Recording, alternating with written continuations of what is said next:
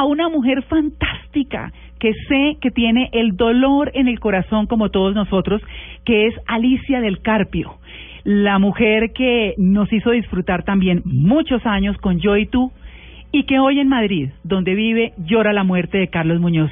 Alicia, muy buenos días en Colombia, buenas tardes en Madrid. Buenas tardes.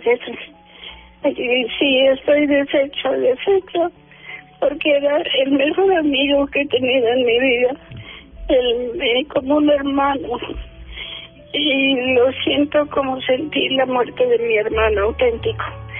Pero esto, ya veníamos preparándonos, ayer no habíamos sabido nada y hoy tampoco, y, yo, me tenían informada a todas horas su esposa y su hija que estarán deshechas y yo no he tenido valor de llamarlas ahora porque no quiero hacerlo llorando y, y voy a esperar un poquito a que yo me calme un poco porque es que estoy deshecha, deshecha de verdad.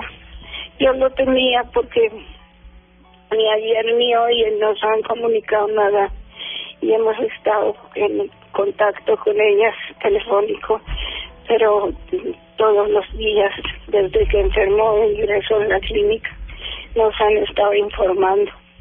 Y ha resistido mucho, ha resistido mucho. Era un hombre que, que era más joven de, de su edad. Y, y yo yo lo adoraba Carlos nos pedíamos consejos siempre no, no sé no sé ni lo que te estoy diciendo no Alicia entendemos entendemos porque el dolor es nacional la verdad el dolor es de todos los colombianos de verdad Recordemos el papel, Alicia, recordemos el papel que cumplía Carlos Muñoz en Yo y tú. ¿De Yo y tú? Sí. El papel, ¿Cuál era el papel de Carlos en Yo y tú?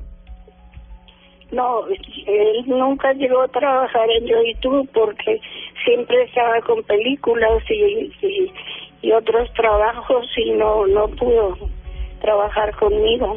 Claro, ah, eh, nosotros al principio de la televisión, como fuimos fundadores de la televisión en Colombia, pues eh, sí trabajábamos más bien juntos y yo tenía un programa y hacía adaptaciones para televisión de, de obras de teatro, sobre todo de teatro español y clásico.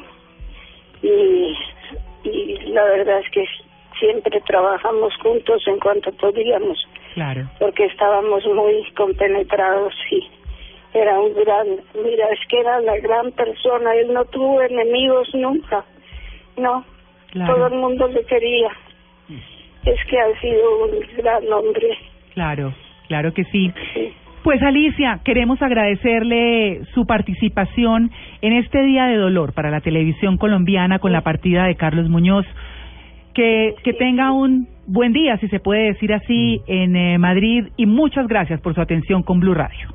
No, pues sí, yo cuando quieras, queráis me llamáis y, y yo estoy siempre disponible, pero ojalá que sea en un momento más, más, no tan triste como este. Claro que sí, Alicia.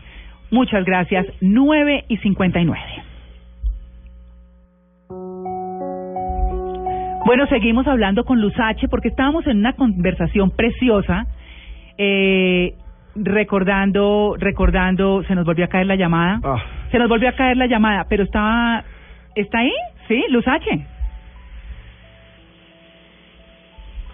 Bueno, no, no, está H, está María Angélica, cerremos la conversación con María Angélica.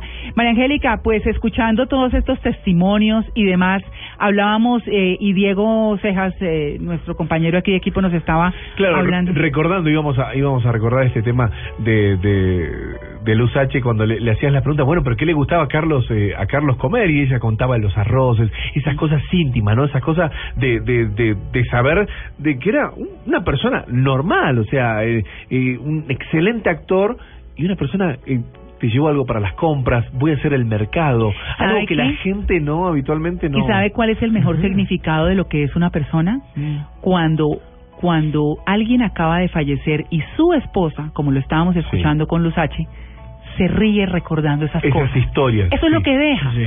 Eso es lo que deja. Sí. Eh, y ese es Carlos Muñoz, María Angélica. Sí, eso es. Carlitos era un ser absurdo. O sea, era el más. Sí.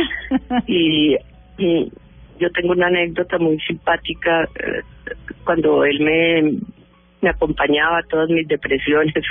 yo me había separado y yo lo acompañaba a él a todas sus cosas mucho antes de aparecer mi amada eh, Luz H.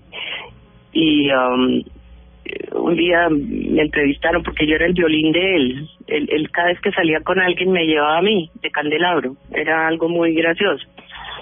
Entonces me decía, es que si no me gusta la persona con quien salgo, eh, yo puedo decir que tú te enfermaste, yo puedo decir no. Y me utilizaba eh, eh, simpáticamente para deshacerse de las personas.